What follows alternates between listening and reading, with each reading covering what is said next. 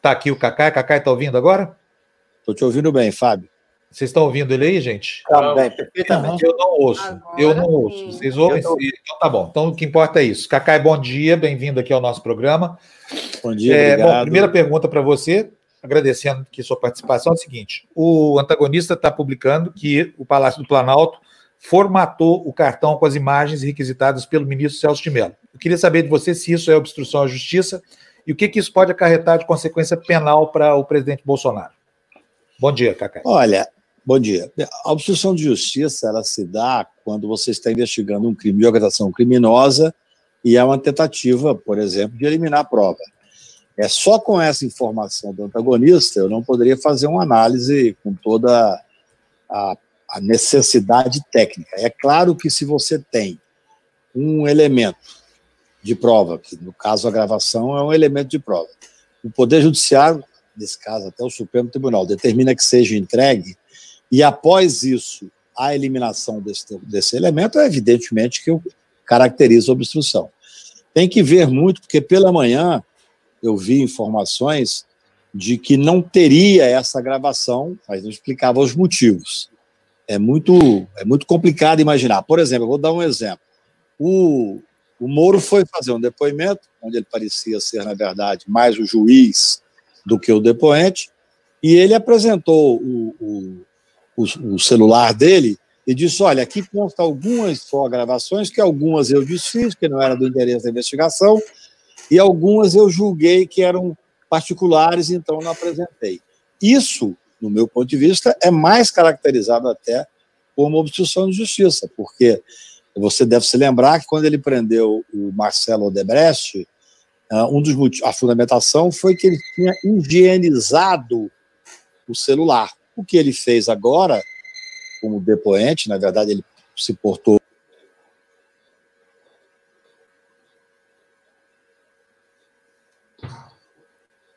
É, saiu o áudio. Gente. Essa gravação, se existe. se a lei.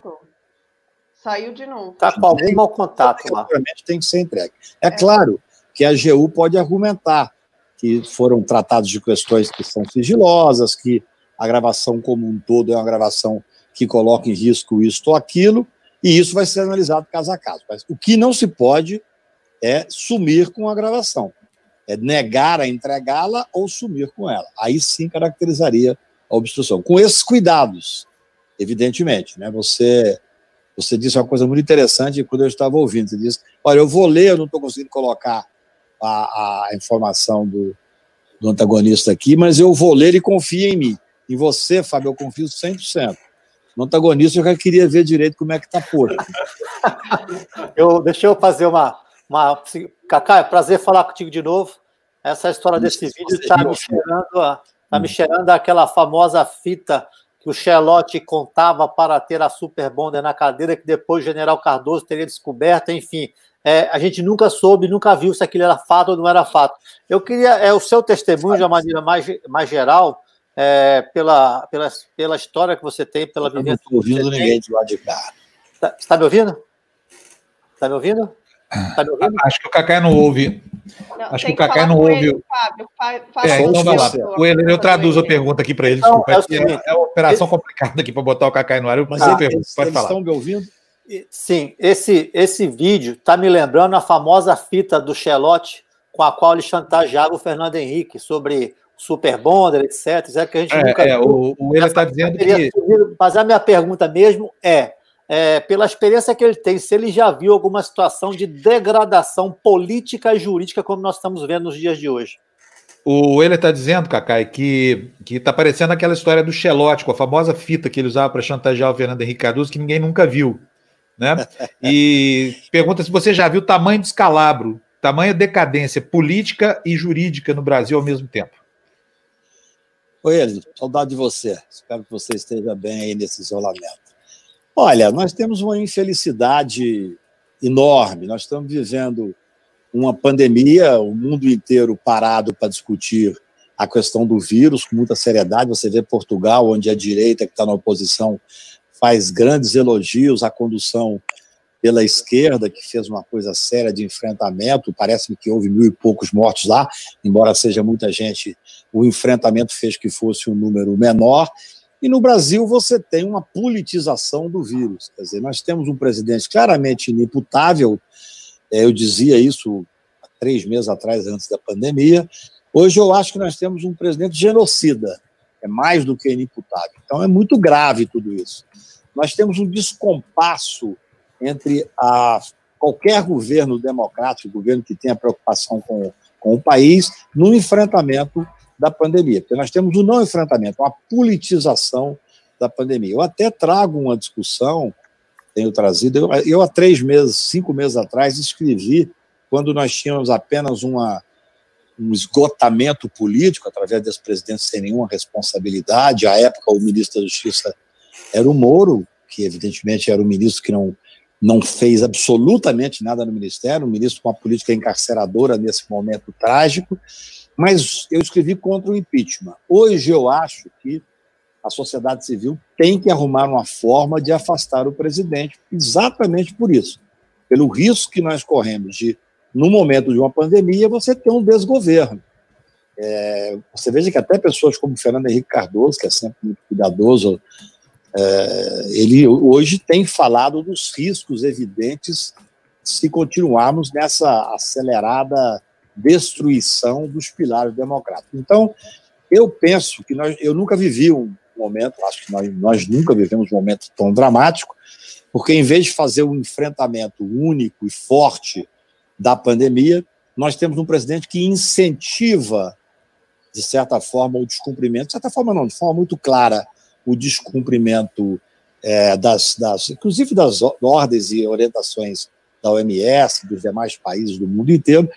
E aí nós temos uma discussão jurídica muito interessante, porque o crime de epidemia que existe no Código Penal, é, e na verdade a epidemia não existe a, a, previsão de pandemia, mas é a mesma coisa, se a pandemia tem alcance mundial.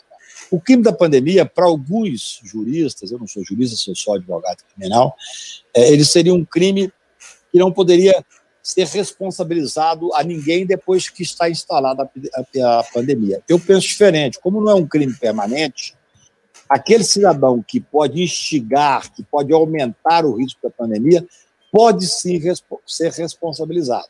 É claro que quando você fala em crimes nessa época de pandemia, você vê aquela imagem do homem correndo na praia com a polícia atrás, ou da mulher que está sendo presa por ter saído de casa. É óbvio que essas pessoas elas não estão infringindo a ponto de pensar em ser responsabilizado pela pandemia.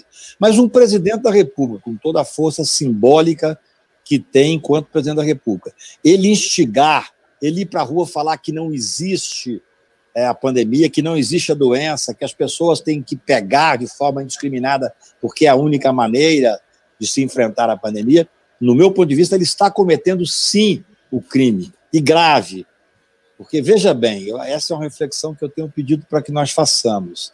É claro que os crimes de responsabilidade ele faz todo dia ao atentar contra o Estado Democrático de Direito. Até o ministro Pertence, que é um ministro extremamente respeitado e muito cauteloso, numa live que fez ontem, ele reconhece que o crime de responsabilidade se dá com muita frequência. Mas o crime de responsabilidade, sabemos nós, é julgado pelo Congresso Nacional, pela Câmara, e é um crime jurídico-político. Como é que você vai fazer um, um impeachment no momento em que está o, o, país inteiro paralisado com isolamento? Além do que, esse presidente é, fez um movimento agora ao lado do Centrão, o Centrão coordena o Brasil desde 1500, e em havendo o apoio do Centrão, nós não conseguiremos passar o impeachment. E, além disso, o impeachment, felizmente, é um processo mais demorado, porque você tem que dar o direito constitucional de ampla defesa, você tem que dar tudo aquilo que o regimento prevê na Câmara dos Deputados. Então, eu acho que o impeachment agora,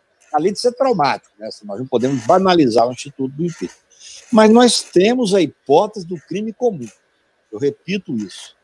O presidente está cometendo o crime de pandemia com bastante frequência, reiteradas vezes, e isso justificaria uma denúncia no Supremo Tribunal Federal, e aí o processo pode ser absolutamente rápido. O Supremo Tribunal recebendo uma denúncia de crime comum, ele pede autorização à Câmara, que, se, que faz uma rapidez bastante interessante, e depois devolve ao Supremo e, em sendo recebida a denúncia, teríamos o afastamento desse presidente genocida, irresponsável, e que está levando o país para um caos. Nós vamos ter agora, começar a dizer, a escolha de Sofia, porque com o esgotamento da, que nós teremos, infelizmente, nos hospitais, nas UTIs, nos respiradores, os médicos vão ter que começar a escolher quem vai morrer. Veja bem, e a gravidade maior é que esses irresponsáveis que seguem o presidente como se fosse um gado pelo Brasil, dizendo que não existe ah, o crime, não existe a pandemia, não existe a doença, essas pessoas vão ser infectadas. E elas vão disputar o respirador com agentes de saúde, com médicos, com pessoas que trabalham em hospitais.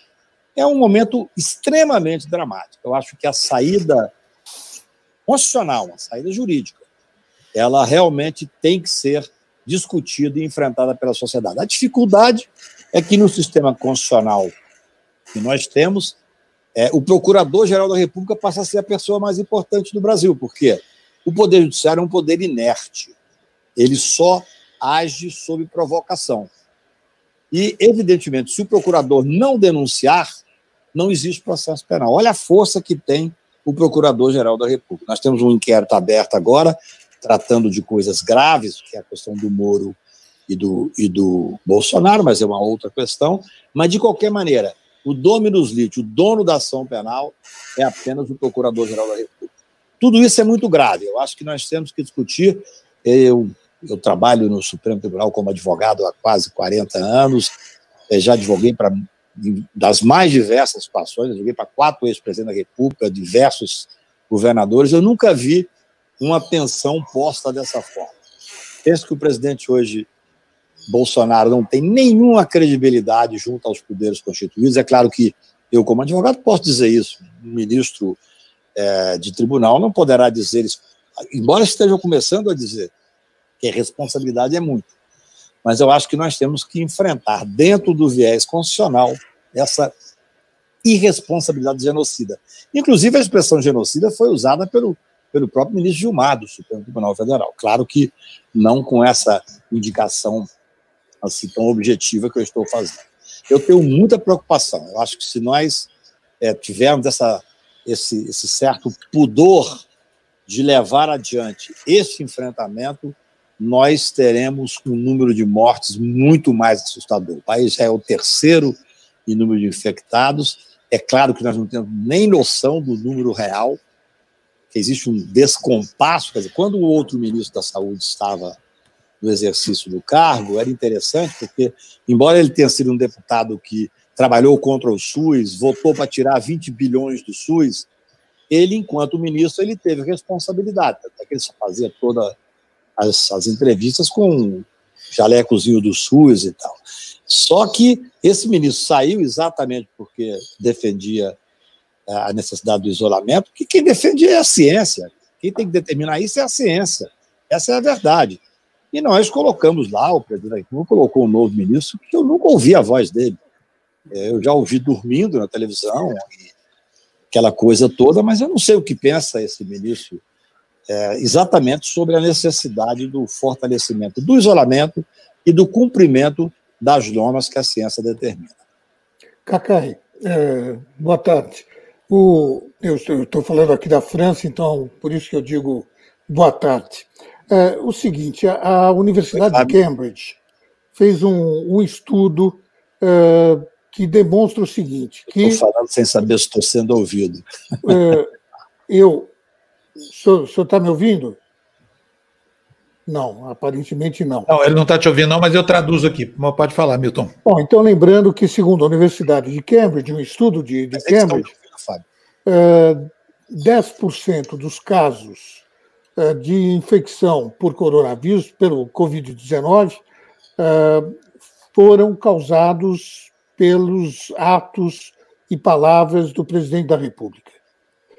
Por outro lado, uh, mais de na, na, nas cidades uh, bolsonaristas em que uh, Bolsonaro venceu as eleições, que são mais à extrema direita, o número de casos é 28% superiores ao de outros municípios de população equivalente, renda equivalente, etc. Então, estes dados não poderiam vir a acrescentar uh, condições jurídicas para que o presidente, o presidente Bolsonaro seja uh, julgado penalmente ou processado penalmente? Cacai, o Milton diz o seguinte: uma pesquisa recente apontou que pelo menos 10% das mortes é, por, pela pandemia podem ser acreditadas a, ou debitadas desse, desse comportamento do presidente instigando as pessoas a, a, a adoecer. E também há um, um, Outro dia eu vi uma matéria ontem, ontem, ontem, não sei, dizendo que nas cidades bolsonaristas a infecção é quase 20% maior. Isso serviria também como prova dessa ação genocida dele, no, no, no eventual ação penal ou não? É mais do que Olha só prova, quem tá. Olha aqui, ó, vou mostrar para vocês. Ó, cuidado, hein? Ó quem tá atrás de mim aqui, ó. aqui, ó, tá ouvindo tudo, ó, com essa cara de bravo dele aqui, viu, Cacai? Pode responder, por favor. Olha, eu acho que é mais do que prova, é um agravamento. Né? Você tem um agravamento com as mortes. Essa discussão é uma discussão muito interessante, que ela, ela é uma discussão jurídica que não é simples, né? Porque muitos advogados entendem, alguns entendem porque realmente é uma discussão jurídica complexa, e outros entendem por conveniência. Os que servem ao presidente entendem por conveniência, de que não, a pandemia já está instalada e por isso não se poderia falar em crime de pandemia. Repito e volto mais uma vez: o crime não é um crime permanente, não está consumado, ele é um crime que poderá, mesmo já estando a pandemia instalada, e quem diz da pandemia são os organismos internacionais, ele poderá sim, através da instigação, do descumprimento, porque o presidente da República, ainda que seja um irresponsável genocida, ele tem um valor simbólico. A presidência da República no sistema presidencialista, ele tem uma posição simbólica muito forte. Bom, gente, quem é o próximo a perguntar para o Cacá? Que o Cacá eu também que, tem que ganhar a vida dele queria, lá. Eu queria fazer uma questão aqui, Cacá, pois que é não, a seguinte. Tudo bem? Faz, Tudo bem, Cacá? Eu tenho que fazer aqui o Tudo Libras, ó. Você, Tudo bem, Cacá? Tá... Fala, Floresta. Não, a questão é o seguinte. Uh... Ó, ó, o homem aqui atrás de mim, aqui, ele tá bravo, ó. É, tem que ser suave aí para não, não irritar o Bolsonaro, tá? Irritando no, o Bolsonaro. Nos, Fala, Estados Unidos, nos Estados Unidos, uh, num determinado momento, as grandes redes de televisão decidiram não colocar o Trump no ar porque ele se colocava contra o isolamento. Então, sobre a pandemia, eles excluíram totalmente o Trump da cobertura, né? Tiraram uh, o presidente da para não causar mais problemas, né? Uh, eu acho que o Bolsonaro utiliza uh, as emissoras de, de televisão para fazer o seu espaço de fala. E as, as grandes redes de televisão estão dando esse espaço a ele. Né? Uh, e agora ele, ele desloca um grupo para frente do, do Supremo, ali na Praça dos Três Poderes, justamente no momento em que ele tem que entregar, a pedido de ministros do Supremo, a fita né, uh, do, do, da reunião e também uh, aquilo que foi uh, pedido para ele. Agora, o que, foi? A, a, a, fita e. O exame, o exame. O exame, o exame do, do, do coronavírus. Você acha que o país tem condições hoje? porque dois generais foram lá no, no Congresso ontem conversar com o Maia para pedir a pacificação. Você acha que nós estamos correndo um risco mesmo de, um, de uma ação intempestiva de, do Bolsonaro, como o próprio ex-presidente Fernando Henrique falou ao valor ontem, que nós estamos correndo o risco de uma intervenção uh, que pode levar ao paredão, o paredão brasileiro? Florestan pergunta, Cacai, se você vê é, algum indício de que nós estamos chegando a essa situação de temer, na prática mesmo, o paredão brasileiro. O que, que você acha? Você acha que a gente pode desviar para um estado de exceção, capitaneado por Bolsonaro? Capitaneado literalmente, inclusive, né? É, veja bem, é, oi Florestan, prazer falar com você, não sei se você está me ouvindo diretamente, está me vendo e tal, mas de qualquer maneira, é, veja bem, é, eu não tenho dúvida de que nós estamos caminhando para essa possibilidade se tornar cada vez mais real. Quando eu vejo, repito, o próprio Fernando Henrique com essa preocupação, é, que é uma pessoa do alto da sua experiência, muito cuidadoso ao usar as palavras, eu acho que essa é uma tentativa do presidente. Eu tenho muita confiança no generalato brasileiro, nas Forças Armadas no seu todo. Eu não acredito que nós tenhamos clima para ter um retrocesso. Ele, presidente da República, para mim é muito claro que está fazendo um esgarçamento para chegar a isso, sob todos os aspectos. Ele faz o esgarçamento ao provocar os poderes constituídos, aí é crime de responsabilidade. Aí ele fala: não, não fui eu que convoquei essa manifestação. Olha, ele tem a ousadia de ir na frente do comando militar mais poderoso de Brasília, participar de uma manifestação que foi convocada para falar, para fechar o Supremo, para fechar o Congresso Nacional e para voltar o AI-5. Veja bem, esse cidadão, ele ganhou com essa promessa. Ele, ele, ele não mentiu para o povo brasileiro. Ele disse que era a favor da tortura, ele disse que era a favor de fechar o Congresso lá atrás, ele disse que se fosse presidente ele fecharia lá quando era deputado. Então, que ele é assim, tosco, mas nós não podemos tratá-lo como um homem tosco, porque é muito pior do que isso. Ele deliberadamente pretende instituir um regime é, de força no país.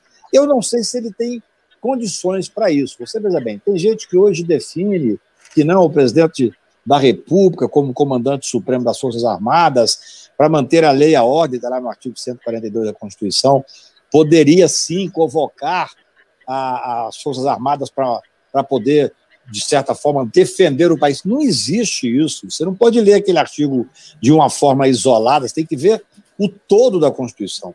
Nem o presidente da República pode quebrar a ordem constitucional, alegando ainda a Constituição. Então, ele, no meu ponto de vista, está forçando para isso. Ele é absolutamente inepto. Mas não é só pela inépcia, não. Ele está fazendo isso para proteger o grupo dele, porque as investigações, ao que, tu, ao que tudo indica, estão chegando muito próximo dele e da família dele. Então, é um momento extremamente perigoso que nós não estamos tão somente com um grupo que está no poder, representado pelo presidente da República, e que vem de um apoio na parte mais, mais, mais baixa, vamos dizer assim, do, do, do da força militar do, do, país, mas não é apenas porque tem o interesse em instituir. Isso a gente tem que pensar aqui o regime autoritário. É por preservação. Porque a continuar uma investigação séria, por isso ele fala para o Moro, esse ministro infame que felizmente já saiu do governo. Mas por isso ele, ele diz: não, você tem 26 superintendentes da Polícia Federal, eu só quero a do Rio, porque a do Rio é que está no encalço das, das pessoas muito próximas a ele. E olha que nós estamos num problema gravíssimo, porque se enfrentar a milícia no país, a gente sabe a força da milícia. Então, no meu ponto de vista, há um movimento em curso. Esse movimento, eu não sei, não saberia dizer até que ponto é estruturado, mas eu acho que é um movimento em curso.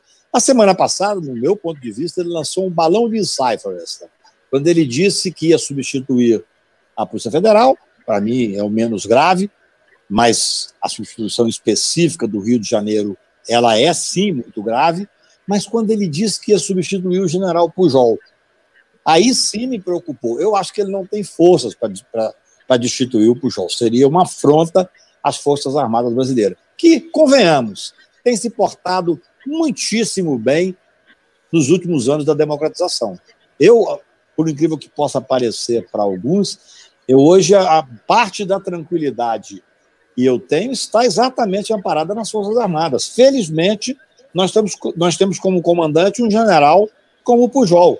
Eu não acredito que ele consiga fazer também não provocarei, porque seria é uma coisa ruim, mas eu não acredito que ele consiga fazer o afastamento do Pujol, que é uma garantia que nós temos que as Forças Armadas estão ali para cumprir a Constituição. E cumprir a Constituição tem sempre aqueles que estão a fim de fazer qualquer leitura da Constituição, dizendo, não, mas ele é o presidente em chefe, ele é o presidente da República, o artigo 152 coloca esse poder nele. Não coloca, não. Nós temos que ler o artigo consentaneamente com todos os princípios da Constituição.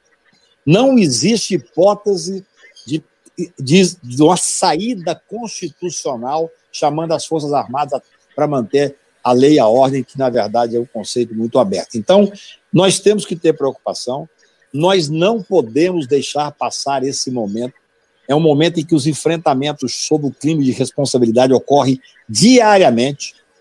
diariamente, quando ele vai para a porta do comando militar e insufla contra o Supremo Tribunal, insufla contra o Congresso Nacional, isso é claro que é um crime de responsabilidade e é um crime gravíssimo, porque é, pra, é, pra, é contra as instituições democráticas, é contra a democracia brasileira. Então, nós não podemos tratar isso como sendo um, um momento de. Olha, nós estamos numa pandemia, não vamos fazer um enfrentamento institucional dos erros e dos crimes do presidente. Vamos fazer sim, até por estarmos numa pandemia. O raciocínio, do meu ponto de vista, tem que ser o contrário, porque ele está agravando a pandemia. Então, esse presidente da República, além de, do meu ponto de vista, cometer com muita frequência, até raro, até raro ver cometer tantos crimes de responsabilidade, ele comete crime comum. Nós temos esse inquérito aberto agora sobre a questão da pandemia. Eu já pedi a reflexão de vocês. Agora nós temos uma outra questão grave, que é esse inquérito aberto. Porque veja bem, como eu disse, o Poder Judiciário, sendo um poder inerte, precisa da ação do Ministério Público Federal, sendo o presidente da República, do Procurador-Geral da República, o doutor Aras. Ele pediu a abertura de um inquérito, que é esse inquérito Moro acusando o Bolsonaro. Eu peço para vocês, são todos aí bastante experientes, para fazer uma análise muito interessante, que é a análise que eu fiz dessa abertura de inquérito. Claro, o doutor Aras quase que teve que pedir, seria impossível você ver um ministro da Justiça aí para televisão em rede nacional e acusar violentamente o presidente da República. Ele acusou. Até foi muito interessante que ele tentou fazer uma retrospectiva do que ele ia deixar de legado na, como ministro da Justiça durante mais de um ano. Ele não teve um único projeto que ele pudesse falar que deixava de legado. Talvez o legado dele fosse tentar implementar os containers para isolar os velhos e os doentes da, da, do sistema carcerário estiverem infectados. Mas ele não tinha. Mas ele tinha, sim, que é o zer e vezer em fazer isso, ele usar as gravações, ele usar as interpretações dele, e com isso ele faz acusações pesadas ao presidente da República. Então, é claro, o país perplexo tinha que ter um inquérito como teve. O doutor Aras agiu muito bem. Só que na abertura desse inquérito, eu peço a reflexão de vocês para um, um gatilho jurídico que eu notei. Quando a pessoa faz uma acusação, a gente chama de notícia crimes, você normalmente descreve aquilo que é tido como crime e vai para a investigação. O investigado é aquele que é acusado. O doutor Aras fez um pedido de abertura de inquérito que metade dele ele fala da hipótese de crimes do Moro. Não é comum isso. É claro, se o Moro, o Moro sabe muito pouco de processo penal e de direito penal. Tanto é que agora, é, indo depor com um advogado, ele já foi muito mais cuidadoso do que quase uma delação que ele fez em frente à televisão, por desconhecimento, penso eu, do processo penal. Então, quando ele está ali no processo penal na televisão, fazendo as calculações, o doutor Aras pede a abertura de um inquérito e diz expressamente: olha, se não comprovar, é denunciação caluniosa. Ora, todo mundo sabe que é denunciação caluniosa, isso não é dito em nenhum pedido de abertura de inquérito. Por isso, o Moro, até nesse, talvez nesse único ponto eu dei razão dele nos últimos anos, ele fala que aquela abertura foi de certa forma, intimidatória. Porque se você entrar no site do Supremo Tribunal, está lá, inquérito tal, investigados. Não está o investigado apenas o Bolsonaro. O denunciante, no caso, não a denúncia sobre o aspecto técnico formal, mas daquele que traz um fato, que é o Moro, também está como investigado. Então, esse inquérito, Floresta, no meu ponto de vista, Fábio, ele tem uma característica. Esses inquéritos são abertos para não dar em nada. Esses inquéritos são abertos para poder ter uma impressão que está se investigando e depois arquivar. Esse inquérito específico, eu acho difícil o arquivamento, pela forma com que o doutor Aras pediu para abrir. Ou se chega à conclusão que há o crime e o Bolsonaro será denunciado, que seria importantíssimo para o país, porque aí nós podíamos, via Constituição, via Supremo Tribunal, com o apoio do Congresso Nacional e muito rapidamente afastar esse genocida da presidência da República. Agora, se não se chegar pela forma que foi feito o pedido, claro que politicamente pode se ajeitar aqui e acolá, mas tecnicamente falando, não tem saída. Se o Moro não comprovar aquilo que disse, a, a, o crime de, de denunciação é imputar algo a alguém que sabe que a pessoa é inocente. Tanto é que agora, lá na, no depoimento, ele já foi malandramente dizendo: não, eu não imputei crime nenhum, quem imputou foi o, foi o doutor Aras. Claro que não. É só ler e ver o depoimento dele. Ele imputou sim.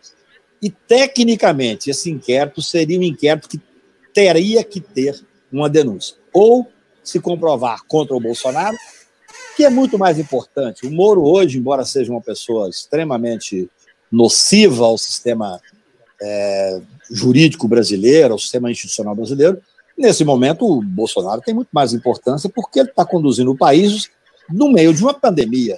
Mas eu acho que terá que ter uma denúncia, ou denunciação caluniosa, ou, aí sim. Bom, caiu, olha, caiu o, o meeting, né? Uh, vamos ver se a Andréia consegue. Eu não, eu não vi entrevista. Oi. Estou saindo. Está saindo, Florestan? Estou saindo. Então, um abraço para todos aí. Obrigado. Ó, cuidado, cuidado com ele aqui, hein, Floresta? Ó, passa longe. Bicho é, é, sangue ruim, hein? Ó, ó, ó a cara de bravo que ele tem, ó. Vamos ver aqui se a gente consegue ouvir o cara. Pera aí, Cacá, deixa eu mudar o áudio aqui, que senão as pessoas não vão, não vão te ouvir. Pera aí, só me, me dá só um segundinho aqui. Gente, é uma complicação essa operação aqui. É uma coisa horrorosa. Então vamos ver aqui o que, que eu posso fazer. Select a speaker. Vamos ver aqui, cable input. Vamos ver se dá agora. Fala, Cacá, para ver se eles estão te ouvindo.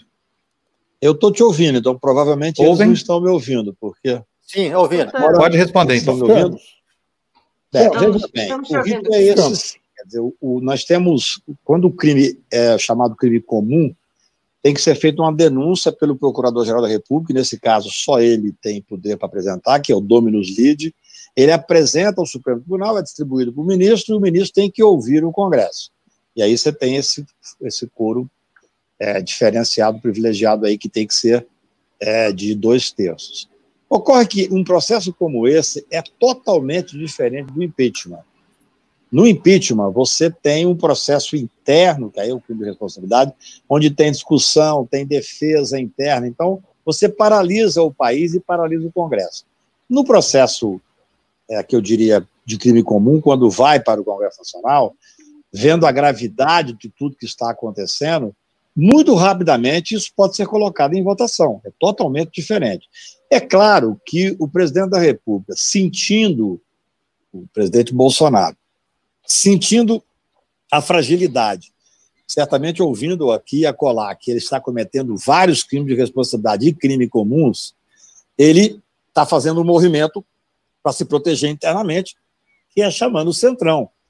Quer dizer, você ter um, um, a aprovação de um processo crime tendo o Centrão fortalecido é muito mais difícil. Aquilo que seria razoavelmente simples há 15, 20 dias atrás, quando o Centrão estava é, fechado em torno do presidente Rodrigo Maia. E eu quero fazer aqui as minhas homenagens ao Rodrigo. Acho que o Rodrigo Maia está se portando extremamente bem, com sensatez, com segurança, nesse momento na condução da Câmara Federal. Porque, é claro, tem lá vinte e tantos pedidos de impeachment. Alguns deputados vieram falar comigo: ah, vou ler esse impeachment aqui, vou apresentar esse pedido. Eu falo: olha, esse pedido só será levado adiante quando o deputado Rodrigo Maia sentir que há condições políticas para tal. Porque se você apresenta um pedido sem ter condições políticas para tal, obviamente você vai fortalecer esse presidente da República que hoje não tem o apoio das, eu diria, das camadas que discutem o país com mais sensatez, com mais lucidez. Então esse é, esse é, é, é, é o rito. É, por isso mesmo, hoje foi anunciado que tem lá já cargos importantíssimos sendo distribuídos para os líderes do Centrão. O Centrão, Fábio, manda no Brasil desde 1500, não temos dúvida disso. Por que, que a Dilma foi sofreu impeachment, sendo que, obviamente, não existia crime de responsabilidade naquelas pedaladas? Aquilo, eu sempre não, eu não gosto de usar a expressão golpe, mas depois que o próprio Temer usou golpe, eu me sinto liberado para usar a expressão golpe. Porque, é claro, o que ocorreu foi que a Dilma não quis, a força que tem a presidência, apoiar o ex-presidente Eduardo Cunha e deixou que ele fosse apresentado contra ele um andamento de processo dentro da, da, da, comissão de ética, e ele então usou a força que tinha como presidente e como um, um deputado que coordenava o Centrão, e ele levou o impeachment adiante. Então, o rito é esse. É, o, nós estamos vendo esses processos, eles são muito caros para o país, sobre todos os aspectos. Além de paralisar o país, o país já está paralisado, ele é um processo que custa muito, porque você vai trazer certos grupos políticos a preço de ouro, você vai distribuir cargos que são cargos significativos e que significam também uma barganha para manter o poder. Então é tudo muito ruim. Se nós tivéssemos feito isso há 15 dias atrás, quando o presidente estava completamente enfraquecido no Congresso, seria mais viável e mais barato. Agora, é o que eu digo, nós vamos ter que fazer uma discussão, e aí eu peço que meus colegas que são formadores de opinião aí na imprensa, na, na, na sociedade como um todo, nós temos que ter uma discussão sobre a força do Procurador-Geral da República. Quando um, um, um, procurador de primeira instância deixa de apresentar uma denúncia, o juiz pode dizer: não, pera lá, aqui eu acho que há elementos por denúncia, manda para o conselho, usa lá o artigo 28 do Código de Processo Penal, e você vai ter, então, um colegiado que vai decidir. O Procurador-Geral da República, não. Se ele pedir o arquivamento, o Supremo Tribunal tem que arquivar. Se ele não fizer nada, por exemplo, se essa investigação que ele abriu contra quem pediu abertura, o ministro Celso de Mello, tinha que determinar a abertura, você vê na imprensa assim, ministro Celso Mello determina a abertura. Não, ele tinha que determinar. Quando o Procurador-Geral da República pede a investigação, ele não tem o que fazer, o Supremo tem que abrir. Só que, assim, o, o time é totalmente da Procuradoria. Ele pode pegar essa investigação e demorar seis meses. E aí você perde completamente o objetivo da investigação. Tanto é que, no primeiro momento, o ministro Celso deu o despacho, dando 60 dias para tomar as primeiras providências. Quando eu li aquilo, eu falei: ah, acabou esse inquérito. 60 dias, eu espero que o Brasil esteja saindo do pico da pandemia, as questões estejam colocadas de forma diferente. Felizmente, houve um, uma outra decisão que deu cinco dias e ele já foi, inclusive, ouvido e tal.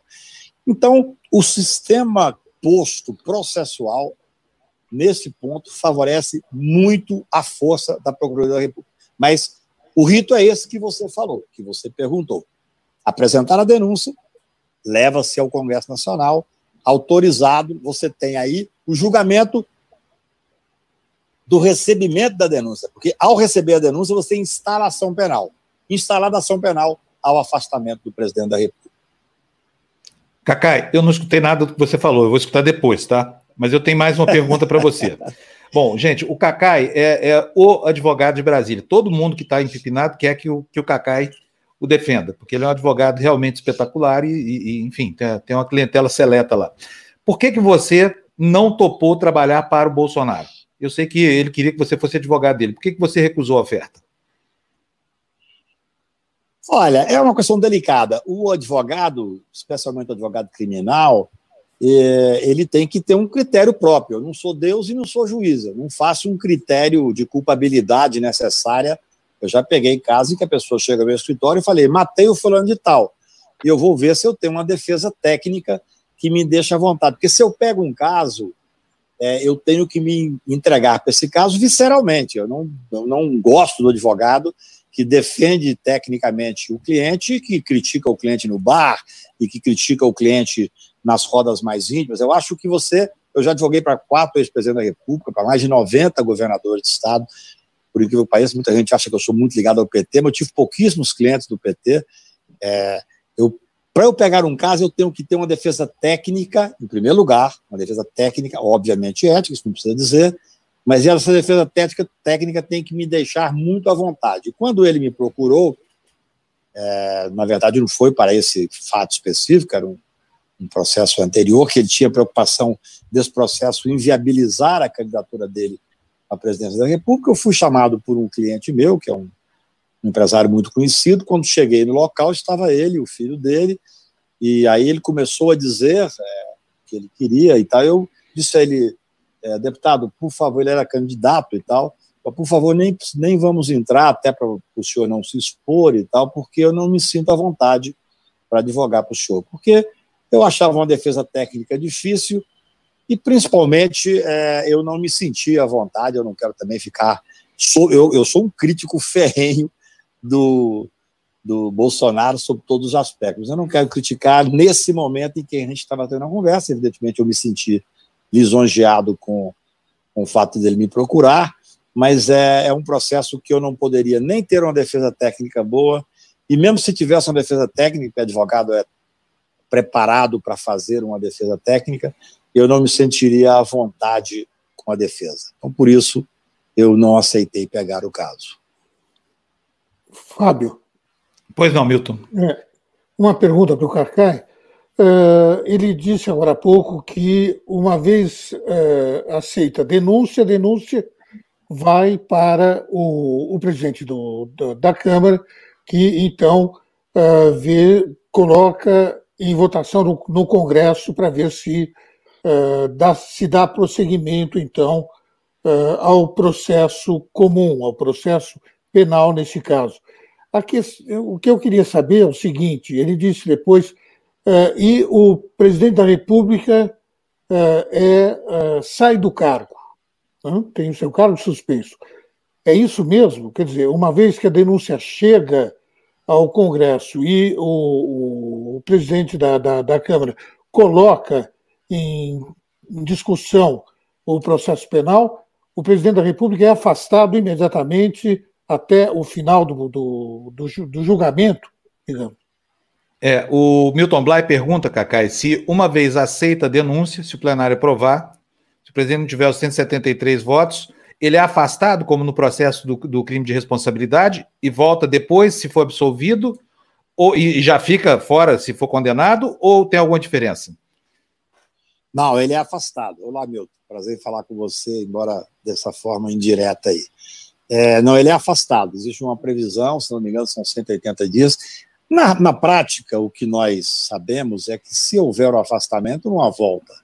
É muito difícil que, que você tenha um afastamento e que tenha uma volta. Mas a, a regra é essa: é afastado e o processo vai a julgamento. Né? É, o que nós temos que pensar é que nós temos que ter duas análises. No, no impeachment, é, o processo é jurídico-político você teria que ter uma, uma base jurídica, mas o fundamento e a, e a condução é toda política. No caso da Dilma, não tinha nenhuma base jurídica, mas o Congresso queria. Então, a base política se sobrepôs enormemente à base jurídica.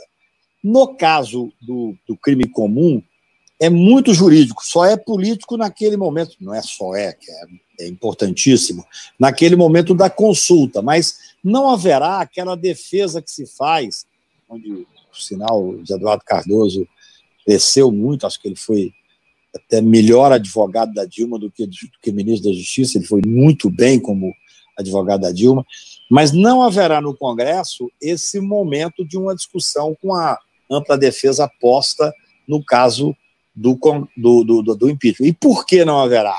Porque não está sendo feito um julgamento pelo Congresso. O julgamento é no, é no Supremo Tribunal Federal. Há que haver, e é bom que haja, eu acho que tem que haver um contraponto no certo equilíbrio dos poderes aí, e respeito aos poderes, há uma consulta que tem que ser feita à Câmara para que tenha, tenha essa votação. Mas é, é um procedimento muito mais simples. Eu repito, na minha visão, e eu tenho conversado muito, eu converso com pessoas do Senado, converso com deputados, converso com ministros do Tribunal Superior. Eu penso que há, um, há 20 dias atrás, as condições para apresentar a, uma possibilidade de um processo criminal contra o presidente era muito forte. É, acho que hoje nós temos uma materialização de crimes muito mais clara, então, para efeito de apresentar a denúncia por parte do Ministério Público, me parece muito mais fácil, mas é claro, o Congresso Nacional hoje já tem uma outra composição. É assim que se faz a democracia. A democracia se faz com esses pesos e contrapesos. Nós, evidentemente, esse presidente da República, eu estava vendo ontem um filmezinho dele, ele dizendo: se alguém entregar um órgão qualquer para efeito de apoio político, está aqui no artigo tal da Constituição, ele tem que sofrer impeachment. É o que ele está fazendo, claramente. E fazendo, vamos, vamos ser sinceros, trazendo para o lado dele aquelas pessoas que apoiaram todos os governos. Não há como você. Aqui não há, nessa hora, uma discussão de, de ideologia, esquerda e direita, não. São pessoas que eu respeito e que deram um suporte político, porque o sistema é assim, a todos os últimos governos. A Dilma não soube fazer esse diálogo. Certa vez, conversando com o senador da República é, do PT, ele me disse que tinha um ano que a Dilma não o recebia. Ora, você não existe no sistema de democracia representativa esse tipo de, de, de empáfia ou de falta de visão política. Eu sou, sou advogado, me tornei amigo de um ex-ministro e foi senador e governador e viveu muito na época militar. Ele dizia que, mesmo na época dos militares, o presidente da República de então reservava, se não me engano, era terça-feira, para receber os líderes do Congresso, para falar, para conversar, para ter o acesso, que é assim que se faz a política. A gente que mora em Brasília, é, a gente sabe a importância desse, desse jogo político, que até então o Bolsonaro falava que não fazia. Fazia. Só que o contato dele era o baixo clero. Ele é uma pessoa que se identifica muito com, com o baixo clero, porque ele é baixo clero até hoje, mesmo sendo presidente da República, ele não será uma pessoa, até porque não tem condições intelectuais, ele nunca deve ter lido um livro na vida dele, acho que ele se dá muito bem com o Moro, que deve ter lido uma biografia na vida e é o que ele apresenta em termos de intelectualidade. Mas é difícil se deixar o tempo consolidar, se nós, a sociedade organizada, se nós não começarmos a discutir, porque o nosso problema chama-se pandemia. Quanto mais tempo ficar, mais gente vai morrer. É impossível que nós estejamos discutindo a gravidade do, da situação sem colocar a pandemia em primeiro lugar. Se a questão fosse uma discussão só política, eu estava muito mais tranquilo. Eu estou de isolamento praticamente absoluto, embora faça uma live duas por dia, faça sustentação oral no Supremo daqui de casa, participe de julgamento, como semana passada da Zelote, também é, virtual, mas de qualquer maneira nós estamos isolados, nós não temos nem como fazer reuniões políticas, por exemplo, para discutir a gravidade da situação como um todo.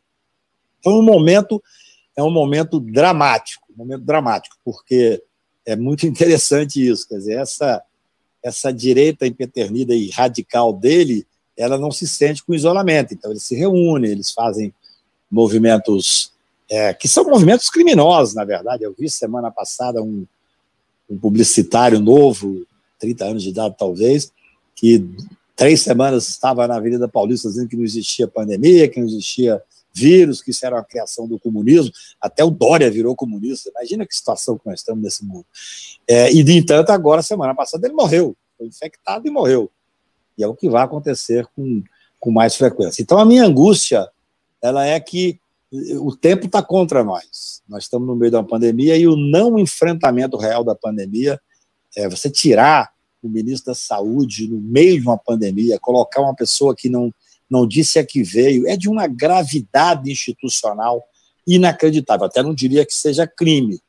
Também nós não podemos começar a criminalizar todas as condutas. Quer dizer, nós estamos vivendo um momento delicadíssimo. Você vê agora o Supremo Tribunal dar uma decisão para impedir que se nomeie um, um diretor da Polícia Federal. Eu fui absolutamente contrário a essa decisão. O Supremo não pode fazer esse ativismo judicial que gera uma extrema insegurança jurídica para o cidadão como um todo. Assim como eu critiquei aquela decisão do Gilmar que impediu, que para mim não havia de finalidade nenhuma, é, a posse do Lula na Casa Civil, eu tenho que criticar também esse ativismo do Supremo agora, porque só gera insegurança. Até escrevi um textinho de brincadeira que vieram me perguntar o que eu tinha achado. Eu contei a história, eu sou do interior de Minas, de Patos de Minas. Eu gostava muito de ver júri quando era menino. E toda cidade pequena do interior você tem algumas pessoas folclóricas. Lá tinha um bêbado, dois bêbados, um baiano e um cara do sul. E eles viviam se ameaçando matar e tal. Um dia o do sul aparece morto, prende o baiano, leva o baiano a júri, o juiz pergunta: O senhor matou o fulano? Ele, ele respondeu para o juiz assim: Achar bom é crime. O juiz falou: Como assim? Ele disse: Eu não matei, não achei bom demais ele ter morrido. É mais ou menos a decisão do Alexandre. Eu achei boa demais, sob o aspecto de cortar essa vontade do presidente de fazer claramente uma interrupção nas investigações. Mas é ilegal, é inconstitucional, no meu ponto de vista. Há um ativismo judicial que não se justifica.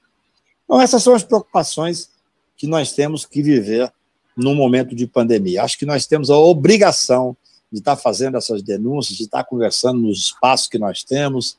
É o que eu tenho feito aqui de casa, mas tentando participar. E acho que se nós perdermos esse bonde, se deixarmos fortalecer e olha, não tenha dúvida, dentro de uma semana o Centrão está mandando no país. Eles sabem fazer isso. E aí o presidente vai ser mais ou menos coordenado ali, vai continuar falando as besteiras dele, que ninguém mais dá muita importância, mas o país está no meio de uma pandemia tendente a piorar enormemente e o resultado é a morte de milhares e milhares de pessoas. Cacai, você acha que a, a denúncia ao Tribunal de Haia, ao Tribunal Penal Internacional de Haia, é, pode ser levada adiante? Milton Blay pergunta se você acha que uma denúncia ao Tribunal de Haia é viável e pode ser levada adiante. Uma denúncia ao Tribunal de Haia tem uma força simbólica grande, mas não terá resultado. Eu não acredito que, pela, pela forma que se coloca os tribunais internacionais, e nós temos já denúncias no Tribunal Penal Internacional, é, que foi posta contra ele, tudo isso faz com que você chame a atenção e talvez fortaleça é, dentro do país o processo. O processo que poderá tirar esse cidadão que claramente é, no meu ponto de vista, pratica no dia a dia o crime de pandemia, com resultado morte exacerbado ao extremo, é, terá que ser através ou do Congresso Nacional ou de, do Supremo Tribunal Federal. É, esse, o Tribunal Internacional Penal é importantíssimo, o Tribunal de A é importante, mas não terá a efetividade que nós precisamos ter. Eu repito, se nós estivéssemos fora da pandemia, esse era um jogo mais fácil de fazer, você faz as denúncias internacional. Hoje já existe um consenso, vocês têm muito contato no exterior, eu também tenho, falo com frequência em outros países, é, já existe um certo consenso que nós estamos tendo é, presidido por um presidente genocida, incapaz, por um presidente que não tem nenhuma responsabilidade com a questão institucional, que diz respeito ao Supremo, que diz respeito ao Congresso Nacional. Então, assim, essas denúncias seriam talvez muito importantes para poder, Milton, criar essa, essa, eu diria, quase uma pressão internacional ou uma consciência internacional. Já existe. O presidente ele era só ridicularizado. Antes da pandemia, ele era completamente ridicularizado. Eu sei porque, eu, por exemplo, quantas vezes eu sentado, sentado em Paris, ou num restaurante, ou numa, numa biblioteca, ou andando no museu, eu encontro pessoas que eu conheço, e a pessoa fala, mas que isso? Como é que o Brasil entra nessa? Então, quando era uma questão de ridicularização, o que, que é o normal? Espera, vai terminar o mandato, você vai ter outra eleição, e eu espero que, que, que o cidadão tenha consciência de tirar essa, esse desastre que foi a eleição do, do, do Bolsonaro. Só que, repito, agora é diferente. Nós estamos tendo um cidadão que está presidindo o Brasil no momento de pandemia e agravando a pandemia diariamente. Então, não é mais a questão de ser ridicularizado. É a questão necessária de ser enfrentado com os meios constitucionais, repito, nós não podemos sair da, da regra constitucional, para que nós possamos ter um país que faça esse enfrentamento. Olha, quando eu vejo é, o exemplo da Itália, né? nós tínhamos lá um presidente de, de um prefeito de Milão fazendo uma política errada e depois deu no que deu, ele chorando, pedindo desculpa. Você vê, eu tenho pessoas que moram, que eu conheço, que moram no norte da Itália, lá no iníciozinho, as pessoas dizendo, olha, estamos tendo desabastecimento. Depois a Espanha, o que ocorreu com a Espanha. De repente, isso deveria ter alertado a classe política que, que apoia esse presidente. Olha, é, não vamos radicalizar na questão da pandemia. Vamos radicalizar nessa questão dos costumes, vamos colocar gente lá que diz que a Terra é plana, vamos colocar esses irresponsáveis que não sabem sequer falar português no Ministério da Educação, vamos tecer loas lá ao tal Olavo de Carvalho, e aí tudo bem, quer dizer, faz parte, esse pessoal ganhou falando isso. A democracia é assim. Ele disse: olha, eu vou colocar esse povo aqui. E o brasileiro votou, 57 milhões de pessoas mas é totalmente diferente quando o país está inserido nessa catástrofe. Olha, a minha geração fracassou. Eu não tenho muita pretensão de legar nada é, que seja realmente importante, a não ser a resistência, a integridade, que não é pouca coisa, mas é, acho que a nossa geração é uma geração que não legará para nossos filhos, para os netos e e, e para as próximas futuras gerações, nada que seja realmente significativo. No entanto, nesse momento de pandemia, Eu estou absolutamente perplexo. Como é que há uma fragilização da sociedade brasileira? Eu não vejo mais, quando eu falo assim, não, agora não é possível que ele vai continuar tendo apoio. Aí, de repente, você liga a televisão e tem uma carreata enorme de pessoas de verde e amarelo, agora já brigando entre eles, né, os bolsonaristas brigando com os, os apoiadores do Moro, mas eles são covardes, eles não brigam como deveriam brigar, eles não se liquidam, porque numa hora dessa, a tentativa que a gente tem, ou pelo menos a expectativa, é que eles se degladiassem de uma maneira que fosse realmente para eliminar, mas não, eles estão brigando pelo poder, porque um sabe que vai ser candidato em 22, só que na pandemia você não sabe o que será em 22, nós não sabemos. Nós temos hoje uma, uma verdade oculta. Quantos mortos realmente existem da, dessa pandemia? Quantos infectados existem? O que vai ocorrer? Por exemplo, agora as pessoas estão defendendo o SUS. Se não tivesse um sistema de saúde capilarizado como é o SUS, e poderia ser muito melhor, porque esse povo aí tirou só numa penada 20 bilhões do SUS, esse ex-ministro Mandetta, que estava virando herói nacional, mas pelo menos nós temos o SUS que, de certa forma, suporta ainda a demanda. Nós vamos começar, repito, infelizmente, com a escolha de Sofia. Os médicos não merecem isso. São os heróis que estão na frente de batalha, as enfermeiras. Eu vi, eu li o depoimento do Davi Kutati, que ficou mais de um mês internado na UTI. Ele fala: Eu não sei nem quem foram as pessoas que trataram de mim, estavam todos de máscara, não tem como agradecê-los. E são pessoas que realmente se dedicam e que vão estar na ponta, infectadas, disputando um, um quarto de UTI ou disputando um respirador com aqueles que responsavelmente estão nas ruas. Isso sem falar o drama maior que eu, especialmente, vivo de angústia e de sofrimento, como advogado criminal, que é o sistema carcerário brasileiro. Desde o início, nós começamos a, a bater na necessidade da discussão do sistema carcerário. Nós temos 800 mil presos, 40 e poucos por cento de presos provisórios, com, com a, uma condição de miserabilidade absoluta. Eu, muito recentemente, é, advogando num caso na Europa, eu entrei com habeas corpus em Estrasburgo, na, nós entramos, um grupo de advogados, na corte de Estrasburgo para impedir que uma pessoa viesse para o Brasil por causa da miserabilidade dos presídios. Ganhamos uma liminar em Estrasburgo, no Tribunal Europeu de Direitos Humanos. Olha que vergonha para o Brasil.